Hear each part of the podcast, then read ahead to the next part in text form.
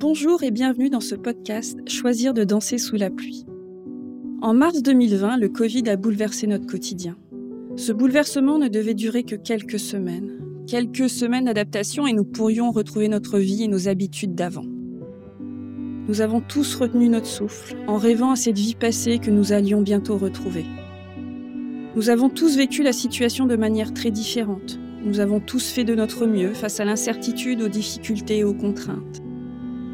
La résilience, c'est cette capacité à surmonter les épreuves, à rebondir malgré les difficultés. La résilience, c'est ce qui nous pousse au plus profond de nous-mêmes à chercher des solutions pour mieux vivre les périodes d'incertitude. Aussi, j'ai souhaité mettre à votre disposition ce podcast pour vous permettre d'explorer le processus de résilience. Notre objectif est qu'après avoir écouté les huit épisodes, vous trouviez de bonnes raisons de choisir de danser sous la pluie. En riant, en admirant la force de la nature, en vous réjouissant que votre jardin soit arrosé. Bonne écoute. Bonjour Jacques, merci beaucoup de m'accueillir chez vous. Oui, bonjour. Aujourd'hui, oui. temps, temps, radieux, on est le 9 juin. Euh, vous êtes psychologue, vous êtes un des principaux experts euh, francophones de la psychologie positive. Oui, c'est ça. Euh, vous êtes docteur en psychologie, chargé de, vous avez été chargé de cours à, à l'université de Nanterre euh, et à la faculté des sciences sociales de l'Institut catholique de Paris. Vous avez écrit de nombreux ouvrages euh, sur, sur ces sujets. Qu'est-ce que vous pouvez déjà peut-être vous présenter euh, expliquer un petit peu votre parcours, votre vie, et ce qui vous a amené à être cet expert de la psychologie positive. Oui, alors euh, en fait, euh, un des principaux thèmes en plus dans la psychologie positive que j'ai étudié, euh, c'est la résilience. Et pour tout dire, ben, c'est pas tout à fait par hasard, parce que j'ai une histoire personnelle de résilience. Alors je ne vais pas rentrer dans les détails, mais c'est simplement une histoire d'enfance douloureuse. Euh, disons que j'ai eu une enfance et une adolescence euh, euh, marquée par la présence d'un père qui était, je dirais, pour le moins dysfonctionnel. Je ne rentrerai pas dans les détails. et disons que je suis devenu un jeune révolté en échec scolaire massif. Et ben, disons qu'à l'école, j'ai été considéré comme un irrécupérable. Voilà. Ça, c'est à quel âge l'irrécupérabilité? J'avais autour de 14 ans à la suite d'un acte de grande violence que j'ai commis euh, au lycée. Et voilà, ensuite, eh bien, euh, ma mère est décédée lorsque j'avais 15 ans et demi. Et euh, comment dire, je pense qu'elle est décédée autant de, désespoir que de maladie physique. Et voilà, donc c'est assez mal parti pour moi. Et puis un jour, en faisant du stop, eh bien, comment dire, je, je rentre dans une voiture et dans la voiture, il y avait un autre jeune qui faisait du stop et qui lui allait dans une communauté euh, euh, rurale. Bon, un peu, moi, c'était un peu un de mes rêves. Et lui, il y est resté deux jours, il a visité. Moi, j'y suis resté cinq ans, un endroit que je connaissais pas la veille. Et euh, voilà. Ah oui, c'était là, c'est le hasard du destin. Ah on bah monte dans oui, une voiture et vous savez pas où vous allez vous arrêter. Ah oui, j'aurais fait du stop un quart d'heure après, un quart d'heure avant, euh, je serais pas là et peut-être je serais déjà mort et probablement même. Et, euh, et du coup, euh, voilà, j'ai rencontré des gens bienveillants. Ils ont bien vu que j'avais parfois des réactions un peu vives, mais au lieu de justement de, de regarder les, côtés plutôt sombres de ma personne, ce que certains avaient fait avant, ils ont essayé de, de dépasser ça et peut-être de voir les côtés lumineux. Et voilà, et du coup, eh bien, euh, je suis resté donc cinq ans. Alors c'était c'était un peu ça revient à la mode aujourd'hui mais vraiment euh, on cultivait la, la, terre avec des chevaux en agrobiologie on était végétalien donc c'était la totale euh, post 68 je dirais. C'était voilà. où ça? En Auvergne c'était après c'était oui alors il y avait plusieurs régions. C'était en Haute-Provence voilà. Donc ah, euh, région de Manosque Giono enfin voilà. Et euh, voilà et puis après ben, j'ai quitté. Alors les, les, les, aléas de, de, la vie ont fait que j'étais d'abord j'étais journaliste et puis finalement effectivement j'ai fait une thèse de psychologie alors que je n'ai pas le bac. Euh, je, voilà c'est un parcours assez euh, assez original mais et ma thèse de psychologie portait précisément sur la résilience des enfants maltraités euh, dans leur enfance voilà. Mais comment ça s'est passé? Enfin, qu'est-ce que vous avez euh, appris ou euh, pendant cette période de cinq ans dans cette communauté? C'est quoi finalement l'enseignement ou enfin la méthode? C'est plutôt de voir les choses lumineuses. Alors il y avait une chose qui, qui m'a beaucoup marqué, c'est que à l'époque, moi en fait, j'étais très marqué par des, des idées politiques extrémistes. Euh, je croyais en la révolution et euh, donc j'avais décidé de prendre les armes, euh, rentrer dans la clandestinité. J'avais des amis qui me disaient qu'ils connaissaient des groupes. Alors je ne sais pas, je ne saurais jamais si c'est vrai. Voilà. Mmh. Bon. Et c'était, j'étais dans cet état d'esprit quand je suis arrivé à cet endroit. Et en fait, je, me, je m'étais posé la question que je trouve aujourd'hui un petit peu binaire, un peu simpliste, mais quand on est jeune, on est souvent un peu radical. Est-ce que pour améliorer le monde, il faut d'abord euh, changer l'humain ou changer la société, changer l'individu ou changer la société. Et j'étais arrivé à cette conclusion qu'il fallait changer la société et que la seule manière de la changer, c'était la violence. Et puis, arrivé dans ce lieu, qui, en fait, c'était deux couples qui avaient fait même pas un retour, puisqu'un un aller à la terre, si je puis dire, euh, puisque c'était pas leur métier d'origine. Couple, un des maris était médecin et l'autre architecte au départ. Eh bien, en fait, euh, sans avoir prévu de fonder une communauté, simplement, ils ont laissé leurs portes ouvertes et beaucoup de jeunes sont passés. Bon.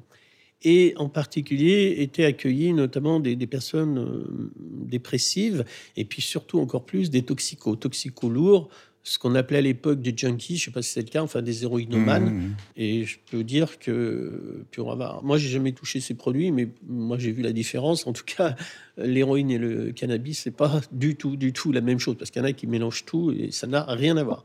Donc, j'ai vu des gens très, très, très atteints, hein, des années d'héroïne dans le sang, euh, et j'ai vu des gens se reconstruire. Et j'ai vu des gens, mais vraiment euh, ressuscités quasiment. Enfin, euh, et là, je me dis, mais ici, il se passe quelque chose. Toi, tu veux, tu veux tuer pour améliorer le monde, et là, tu vois des gens qui sont en train de faire revivre d'autres personnes. Et ça, ça m'a beaucoup marqué.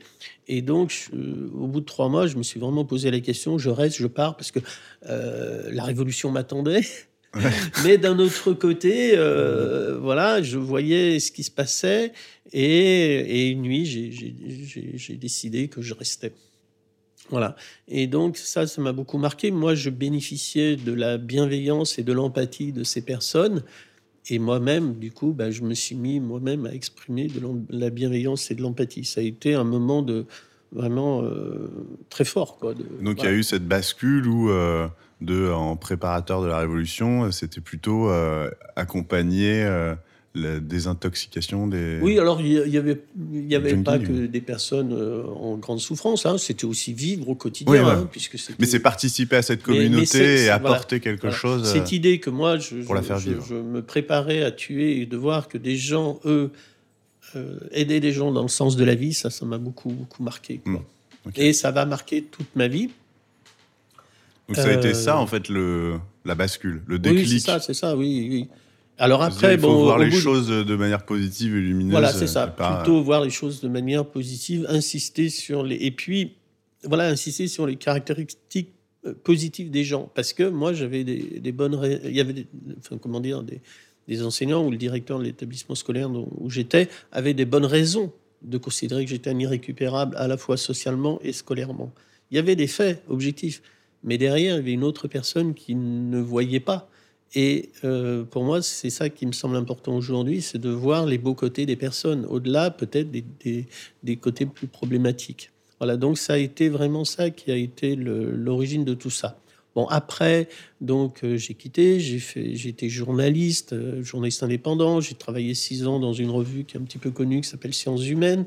Et puis, euh, et puis bah, j'ai fait une thèse de psychologie, euh, paradoxalement, après avoir passé très peu de temps euh, sur, les, bancs, sur les bancs scolaires, même de la fac, très très peu. ça a été une expérience assez originale. Et, et effectivement, j'avais plusieurs idées, mais j'ai choisi, notamment, je connaissais assez bien Boris Cyrulnik, et c'est lui qui m'a beaucoup conseillé de faire une thèse sur la résilience. Mais moi, je voulais pas trop, justement, en raison de mon histoire, parce que j'avais peur de deux choses. Un, peut-être que des choses euh, du passé remontent. Mmh. Et deux, de ne pas avoir la distance euh, objective, scientifique nécessaire pour traiter le sujet. Voilà, ça, parti, quoi. Comment Juger parti. Oui, c'est ça, être mal, euh, mal placé. Peut-être j'étais. Avoir un biais, ouais. ouais d'avoir un biais, voilà, voilà, exactement. Mais en même temps, est-ce que si Boris Cyrulnik vous a conseillé de faire ça, c'est aussi parce que ça permet d'exorciser quelque part et, et justement de pas l'enfouir mais de le traiter. Alors peut-être qu'il y avait de ça dans son. En tout cas, ce qui s'est passé, c'est que j'ai eu un très bon directeur de thèse, extrêmement bon, rigoureux méthodologiquement, qui s'appelle Étienne Mulet, et euh, en fait. Euh, ce qui m'a marqué, c'est que d'une part, ça m'a pas touché euh, personnellement, au contraire, ça m'a enrichi d'entendre les histoires de personnes, ça m'a vraiment éclairé sur certains aspects de mon propre parcours. Et puis, comme j'avais, comme je vous dis, quelqu'un de très très rigoureux méthodologiquement, j'ai j'ai pas eu de biais. Enfin, hmm. lui, il était toujours là pour éviter ce genre de, de dérive. garde-fou. Voilà. Et alors, euh, alors par rapport à notre sujet, en fait, euh, quelque chose qui me semble important que j'ai découvert à ce moment-là, on, savait, et puis on sait toujours, que, si vous voulez, souvent on dit qu'il y a deux aspects très importants de fondement de la résilience. Euh, moi, je les résumerai à la suite de quelqu'un qui s'appelle Stéphane Van Istendal en disant que c'est le lien et le sens. Alors, le lien, c'est, on peut donner d'autres mots, hein, mais en gros, le lien, c'est donc euh, l'aspect interpersonnel de la résilience. On a souvent cette expression, on n'est pas résilient tout seul. Et ça, c'est vrai, toutes les histoires de résilience se sont construites dans la rencontre avec des personnes.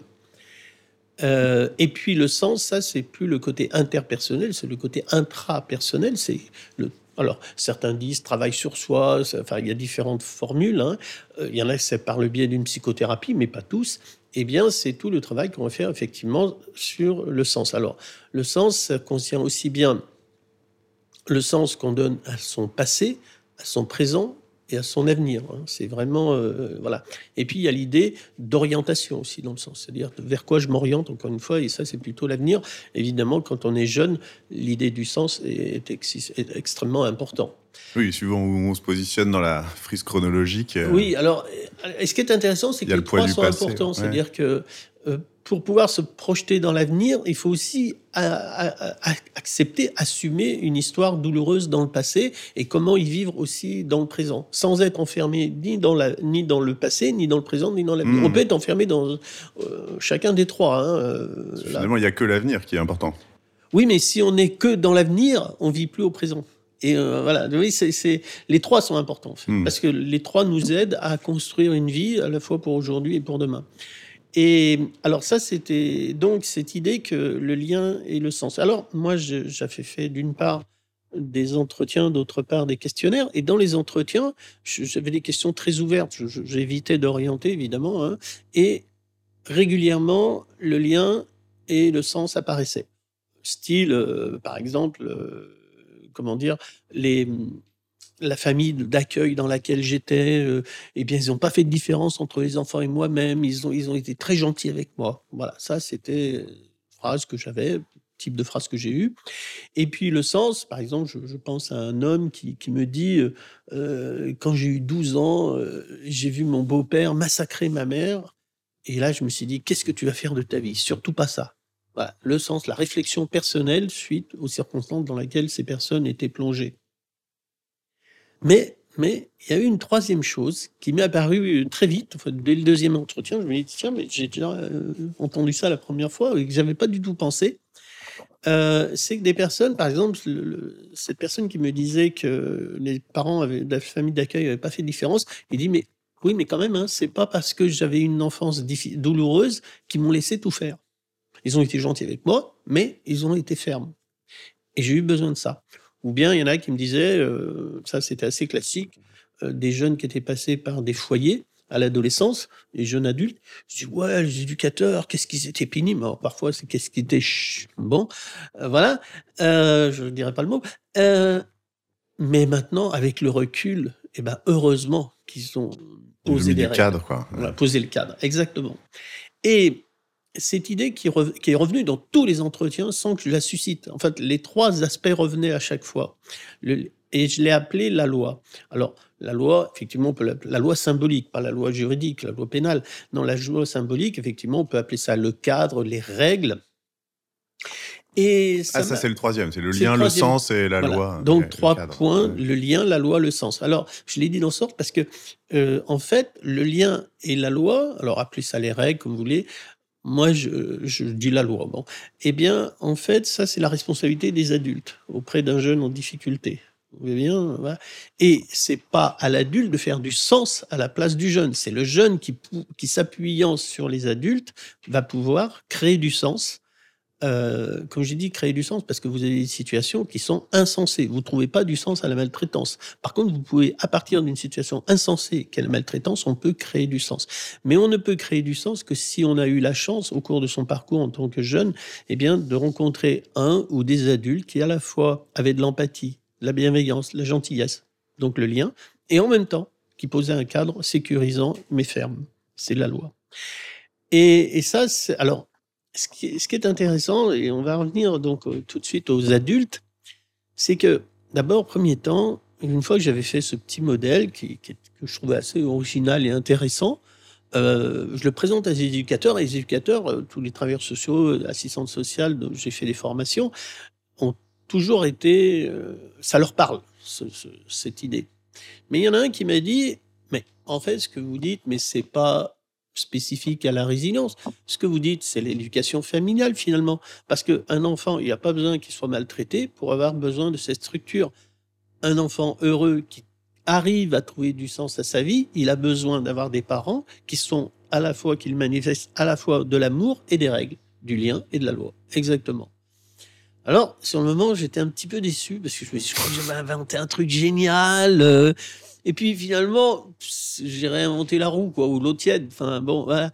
Mais après, je me suis dit non, parce que j'ai souvent pensé que, en fait, les facteurs qui facilitent la résilience, ils n'ont rien d'extraordinaire.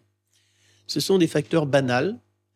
Euh, les personnes qu'on appelle aujourd'hui les tuteurs de résilience, c'est souvent des gens qui sont pas extraordinaires. D'ailleurs, dans tous les témoignages que j'ai eus de tuteurs de résidence, parce que j'ai aussi rencontré parfois en même temps que les personnes qu'ils ont accompagnées, mais j'ai rien fait d'extraordinaire pour toi. J'ai voilà. Et non, tu as changé ma vie définitivement. Voilà. Et ça, c'était quelque chose de que j'ai plusieurs fois entendu.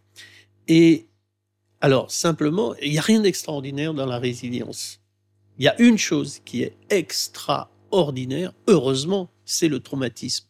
Mais les personnes qui facilitent la résilience, les personnes qui bénéficient de cette résilience et, le processus lui-même, ça n'est pas extraordinaire. C'est des processus qui sont utilisés tous les jours dans la vie normale.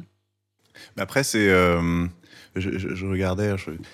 Crois que c'est Boris qui, qui, disait ça, c'est l'évolution en fait de cette, cette place de l'éducation avec euh, la bienveillance, euh, du cadre, etc. Et qui finalement aujourd'hui paraît assez banal, mais qui, si on regarde l'histoire, elle n'a pas du tout été d'avoir un cadre euh, sécurisant avec des parents qui euh, et mettent en avant tout ce qui est positif chez l'enfant et en même temps lui donnent des règles justes, etc. Finalement, ça, c'est presque extraordinaire. Euh, oui, alors ça, ça n'a pas toujours été le cas, effectivement. Et aujourd'hui, on parle par exemple de discipline positive, on parle mmh, d'éducation familiale positive, mais aussi de discipline. Mais c'est vrai que, disons, alors ça dépendait, c'était pas forcément non plus, faut pas euh, généraliser complètement, mais j'ai envie de dire que le côté euh, autoritaire, enfin, du côté de la loi et des règles était plus prégnant que le côté de l'écoute. c'est l'équilibre qui est, qui est peut-être En fait, il faut les deux. Il faut les deux. Parfois, on a tendance à opposer les deux. C'est-à-dire quelqu'un qui, un parent, par exemple, qui serait beaucoup plus, qui serait du côté du, du lien, de l'écoute. Eh bien, on pense que bah, il est laxiste, il n'est pas assez ferme. Hmm. Mais moi, je pense qu'il faut pas raisonner comme ça. C'est qu'on peut avoir très bien des deux et que l'enfant, il a besoin des deux. D'ailleurs, il y a eu des études sur euh, des enquêtes statistiques sur des enfants et qu'on leur demandait qu'est-ce que. Euh, enfin, on demandait d'abord si l'enfant euh, dans sa famille était heureux, bah, donc très malheureux jusqu'à très heureux. On s'est rendu compte que, ceux qui étaient très heureux, eh bien, en général, c'est encore une fois, il n'y a rien de, de 100% en sciences humaines, eh bien, ils avaient tendance à considérer que leurs parents étaient à la fois très gentils et en même temps très fermes. Enfin, pas très fermes, mais fermes. Hmm. Voilà. Donc, les deux sont nécessaires et qu'un enfant, et les enfants qui avaient des parents qui n'étaient pas assez fermes, avaient l'impression que leurs parents ne les aimaient pas vraiment. C'est troublant, hein, comme, comme résultat. C'est des enquêtes en Belgique qui ont notamment été faites. Alors, Donc, premier temps, moi, je me, dis, mais en fait, c'est effectivement ce petit, ce que j'appelais le triangle de la résilience, le lien et la loi de la part des adultes qui permettent de faire du sens chez l'enfant et le jeune. Eh bien, c'est pas seulement la résilience, c'est aussi la famille, c'est l'éducation familiale. Et puis j'ai eu un autre euh, retour d'un ami qui était à l'époque directeur d'une grosse structure de protection de l'enfance et qui me dit mais ton modèle, ton triangle, c'est pas seulement le triangle de la résilience, c'est en fait c'est le triangle de la bientraitance institutionnelle. Ça fonctionne pour les groupes adultes. Pour qu'un groupe adulte, notamment dans le travail, dans la profession, fonctionne bien, pour qu'il fasse du sens collectif, qu'il produise du sens, eh bien, il faut qu'il y ait du lien et de la loi. Il faut à la fois que les gens s'écoutent, s'apprécient, mais il faut qu'il y ait des règles. Si par exemple, je dis nous, aller dans le boulot, euh, on s'entend super bien, demain on a une réunion à 9h, mais on s'entend bien, je peux arriver à 10h. Euh, ça va peut-être le faire une fois, deux fois, mais à la fin on s'entendra plus bien du tout. Ou inversement, si chacun fait son boulot de manière très rigoureuse mais qu'il n'y a pas un peu d'huile, un peu de gentillesse dans les rouages, eh ben, ça va pas le faire non plus. Donc, en fait, pour faire du sens collectif, il faut du lien et des règles. Et donc, cette, ce petit modèle de la résilience individuelle des jeunes, eh bien, ça devient carrément un modèle du fonctionnement social. Et j'ai envie de dire, c'est un, enfin, c'est une, presque un, universel anthropologique. C'est-à-dire que c'est vrai, par exemple, si, euh, vous allez euh, si vous êtes malade, qu'est-ce que vous attendez du médecin, enfin du personnel soignant? Vous attendez qu'il fasse bien son boulot, qu'il respecte des règles, mais vous attendez aussi de la gentillesse, de que ça soit pas simplement un prescripteur de médicaments, mais qui vous écoute, voilà, parce que vous avez des choses à lui dire et qu'il voilà. Euh, ça a été bah, dans l'éducation, c'est pareil. Je parlais de la famille à l'instant, mais des enquêtes ont été faites sur qu'est-ce que c'est qu'un bon prof? Euh, pour des jeunes pour, euh, et jusqu'à plus grands. Un bon prof, c'est quelqu'un qui enseigne bien, mais c'est quelqu'un qui écoute, qui est capable de, s'intéresser à l'élève. Voilà, toutes les enquêtes le montrent. Donc en fait, on a à la fois besoin de ça. Et dans le boulot, par exemple, des enquêtes ont montré que les, les, ce qu'on appelle les collaborateurs, ce qu'ils apprécient de leur supérieur hiérarchique, le N plus 1, comme le on bon dit. manager. Ouais. Et le manager, eh bien, c'est à la fois qui pose un cadre clair, qu'on sache où on va, euh, quelles sont les lignes directrices et que les, choses sont très claires, qu'il respecte des règles, qu'il soit, euh, comment dire, qu'il ait une éthique. Et en même temps, on attend de lui qu'il soit bienveillant, qu'il soit à l'écoute, qu'il soit. Et vraiment, c'est quelque chose qui est universel. Ce besoin pour faire du sens dans nos vies professionnelles, personnelles, etc. Eh bien, on a, besoin de liens et de règles.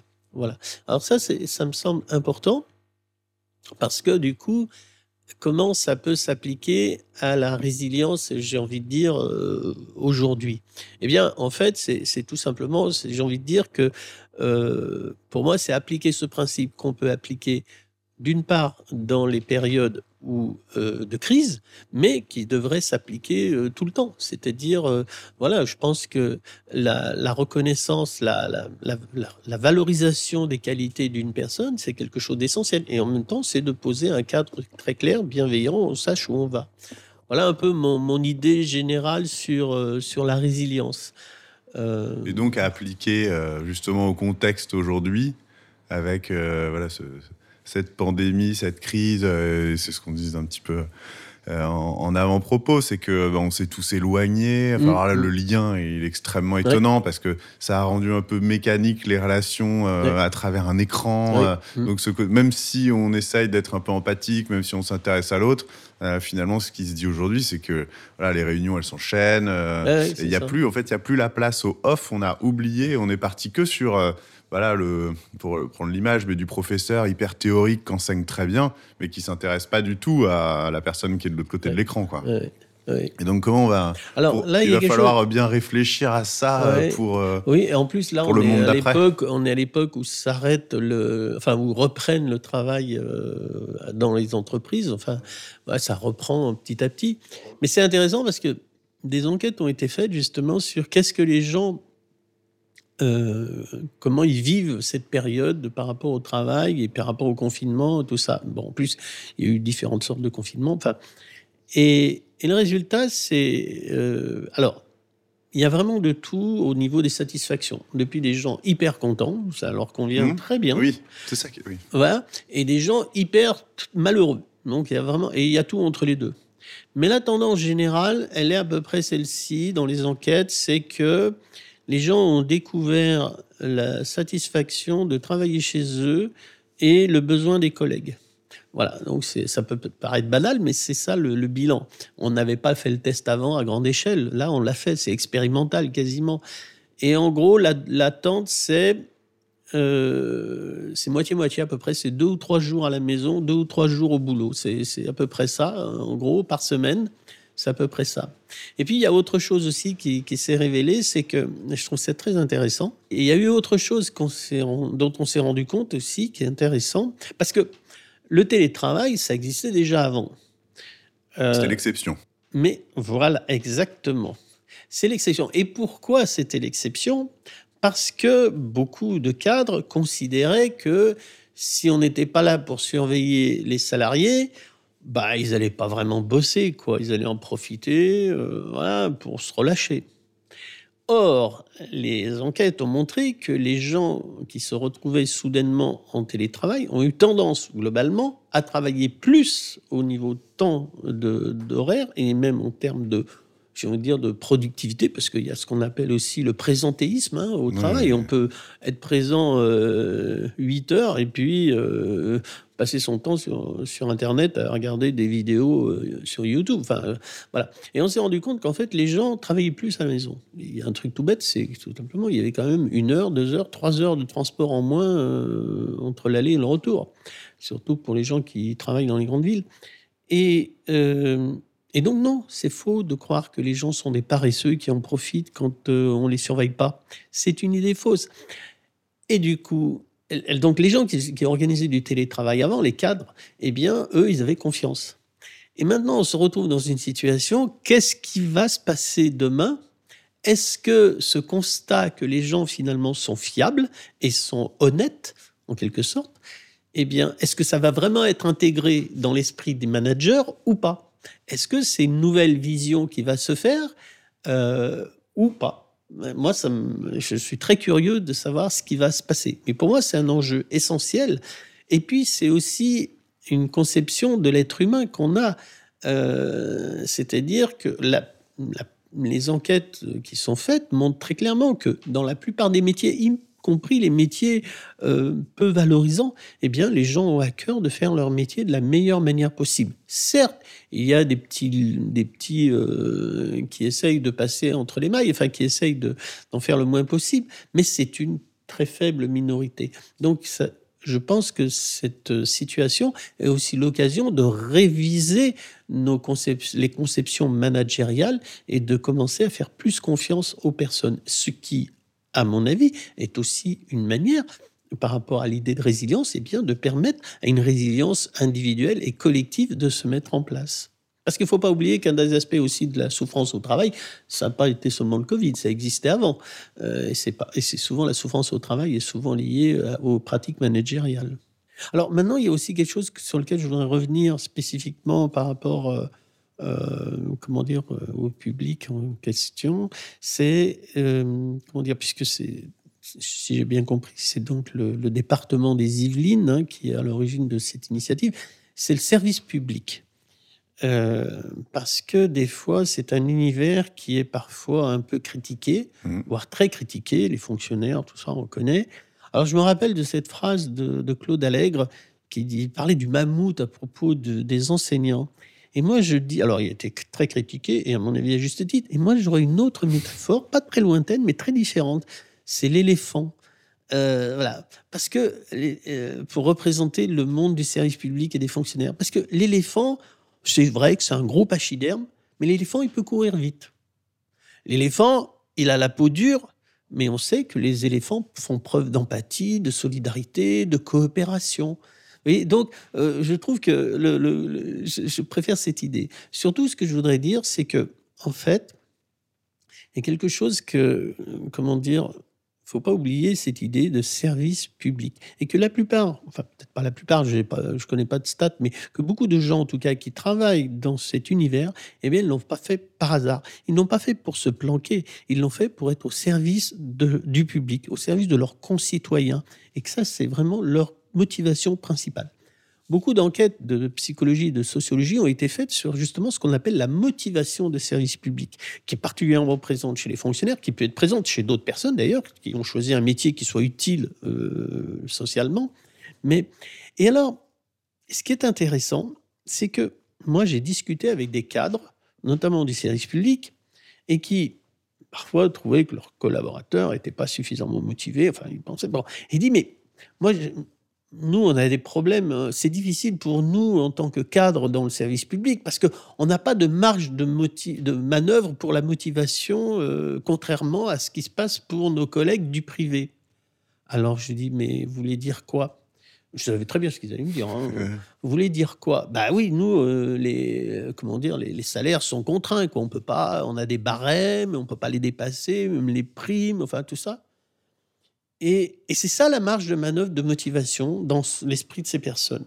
Or, toutes les enquêtes ont montré, encore une fois, que statistiquement, la plupart des gens qui sont dans le service public, leur motivation principale, ça n'est pas de gagner plus, d'avoir une prime à la fin du mois, c'est d'être le plus utile pour leurs concitoyens. Croire on va manager des personnes dans le service public à partir de l'idée qu'ils vont être attirés par la carotte. Alors, ce qui les attire, ce n'est pas la carotte. Ce qui les attire, c'est d'être le plus utile possible et d'avoir les meilleures conditions de travail pour effectuer ce travail au service de leur constitution de la meilleure manière. C'est, mais fonctionner comme ça, en tant que cadre, c'est se tromper complètement. Donc, je reviens à cette idée que la résilience, ça n'a rien d'extraordinaire. Une manière de faciliter la résilience des personnes dans le service public aujourd'hui, eh bien, c'est de prendre pleinement en compte cette idée qu'ils sont d'abord motivés pour se mettre au service de leurs concitoyens. Et ça, si on leur donne les moyens de le développer le plus possible. Quand on part dans le service public, eh bien, souvent nous, au service de personnes, mais on ne voit pas forcément les effets. Eh bien, si c'est possible, permettre des rencontres, de faire se rencontrer des bénéficiaires je, déteste le mot usager des services publics. Je déteste. Pour moi, c'est comme du papier usagé. Je sais que ça s'écrit pas de la même manière. C'est voilà. Non, ce sont des bénéficiaires.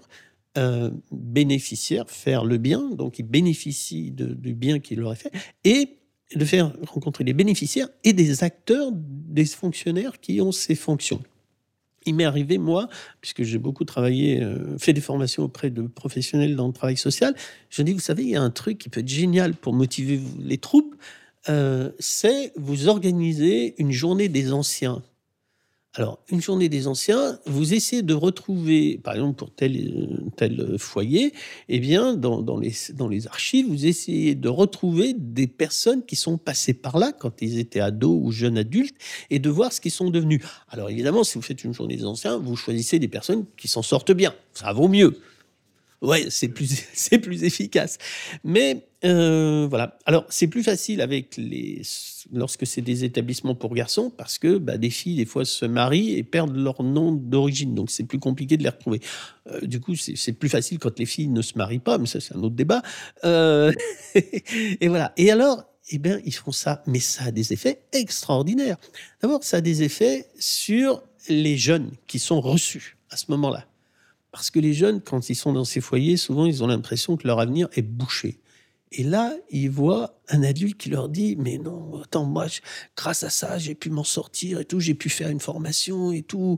Mais ouais, c'est difficile, je sais, moi, je suis passé par là et tout. Bon, souvent, les deux réussites qui sont mises en avant, mais c'est les réussites pour les résilients, mais pour toute personne, c'est la réussite familiale et la réussite professionnelle. C'est ça qui est mis en avant. Bon.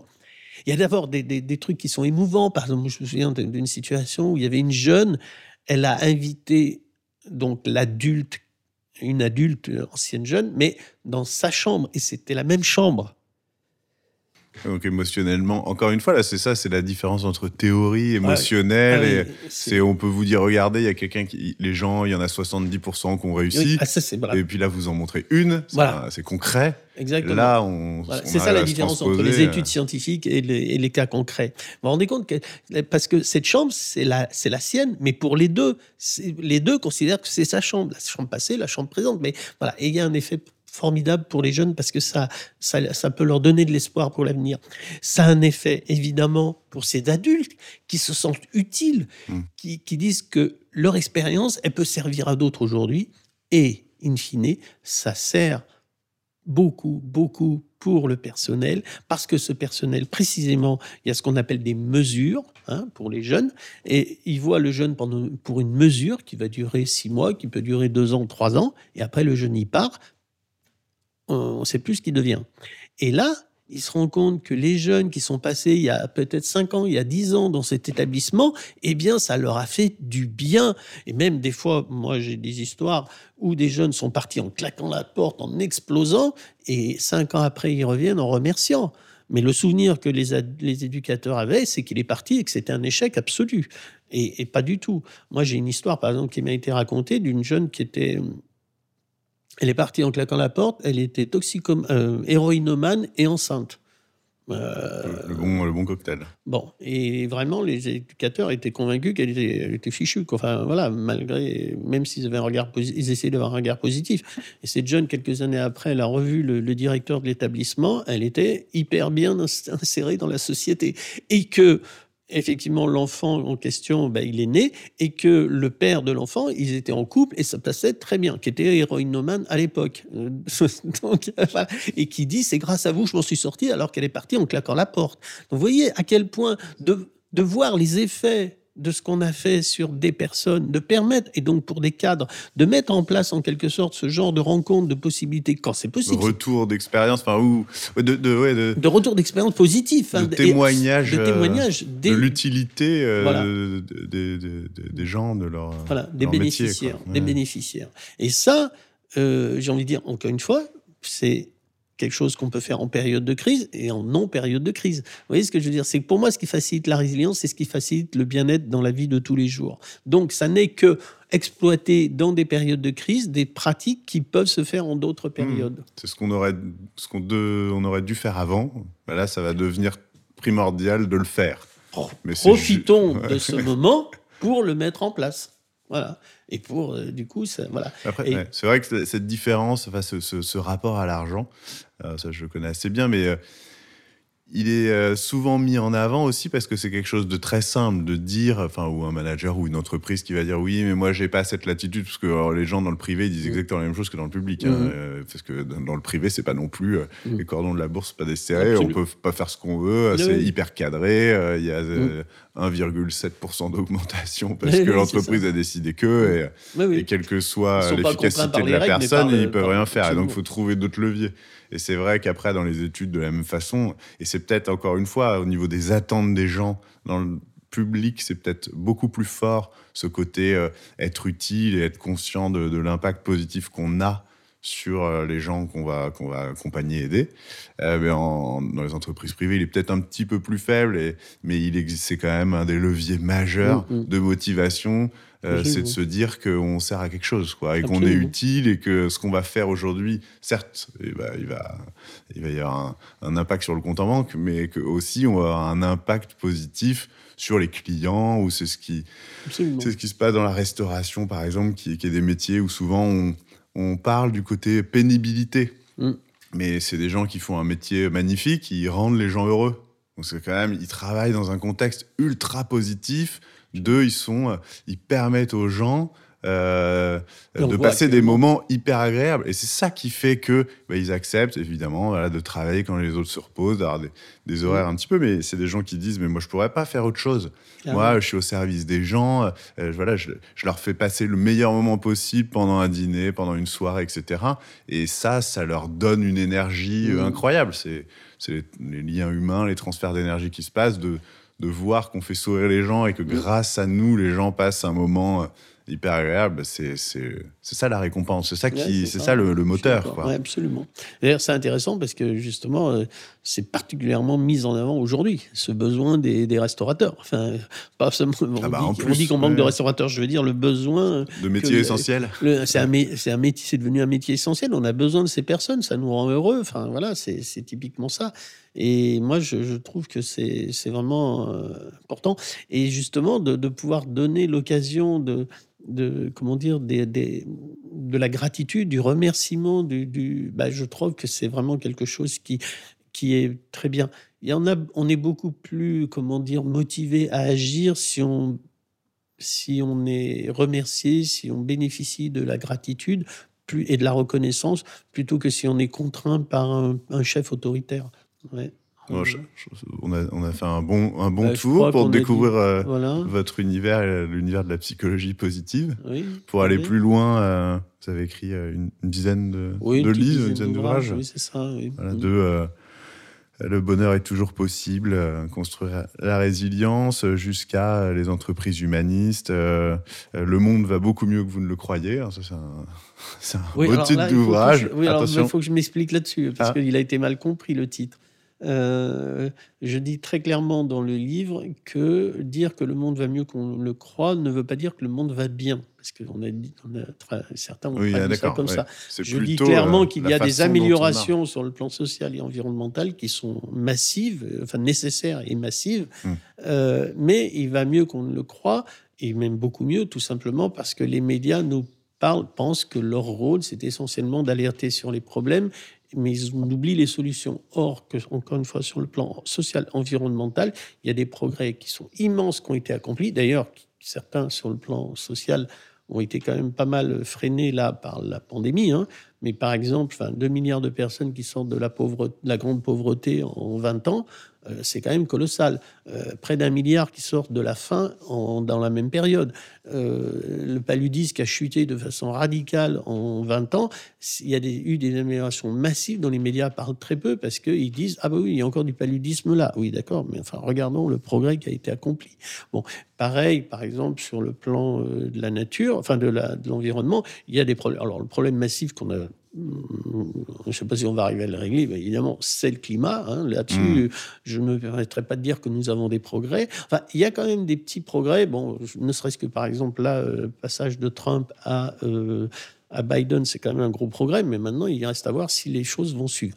En revanche, sur la biodiversité, ce qu'on sait peu, c'est qu'il y a effectivement des chutes d'espèces, de, mais il y a des améliorations dans certains domaines. Il y a des espèces qui étaient en voie de disparition, en voie d'extinction il y a 10, 20 ans, 30 ans, et qui maintenant se portent très bien parce que des mesures ont été prises. Le problème, c'est que les médias ne parlent pas de ces réussites, ils parlent de tous les problèmes du moment. Vous voyez mmh. euh, parce que les gens ont envie de ah non, qu'on leur donne des informations ça, euh, alarmantes. Alors. Ça, c'est un mythe parce qu'on sait que les bonnes nouvelles se vendent très bien et sont très cliqués sur Internet, par exemple. Mais c'est les journalistes qui ont été formés à l'idée qu'ils euh, sont là pour dénoncer les problèmes du monde. Moi, je pense qu'ils ne sont pas là que. C'est une de leurs rôles, mais si on, je pense qu'il faut marcher sur deux pieds, euh, sur les problèmes et sur les solutions. Si on ne marche qu'avec un pied, qui sont les problèmes, on est bancal. Et si on alerte sur les problèmes, la biodiversité, les pesticides, le, comment dire, le climat et, autres, les, océans, c'est nécessaire. Mais qu'on dise aussi, mais regardez, là, on a déjà fait ça, on pourrait le multiplier, le reproduire. C'est un peu ce que j'ai expliqué tout à l'heure à une autre échelle sur ces, sur ces expériences où on fait euh, permettre à des gens de voir les progrès qui ont été faits chez des, personnes qui ont, qui ont, pu grandir grâce à l'aide d'autres personnes. Eh bien, informons, euh, enfin, que les médias nous informent sur les problèmes et qu'ils nous informent sur les solutions. Si vous n'êtes informé que des problèmes, comment vous faites? Vous faites rien puisque vous ne savez pas comment faire. Si on vous dit, ah, regardez, là, il y a eu tel problème et on a réussi à faire telle chose. Ah, tiens, on pourrait peut-être le faire pour une autre situation. Donc mon livre qui s'appelait Le monde va beaucoup mieux que vous ne le croyez ne dit pas que le monde va bien, il dit qu'il montre des tas d'améliorations de, qui ont été faites sur le plan environnemental et sur le plan social et qui sont très peu connus parce que très peu médiatisés. Et c'est dommage. Ce n'est pas du tout une vision unique. D'ailleurs, chaque chapitre, je prends la fin, je prends différents thèmes. À chaque chapitre, je termine en disant la prudence reste nécessaire. voilà. Parce que euh, c'est pas parce que, encore une fois, un milliard de personnes sont sorties de la faim dans le monde qu'il euh, reste encore quelques centaines de millions. Hein. Et donc, il, faut, il y a encore du boulot. Voilà. Tout un programme. Oui, tout à fait. J'appelle ça l'optiréalisme, c'est-à-dire que des fois on m'a dit que j'étais un optimiste et je ne crois pas être un optimiste de BA. Par contre, je suis un optiréaliste dans le sens que euh, pour moi, l'optiréalisme, c'est pas l'optimisme BA de l'attente, c'est un optimisme actif de l'engagement.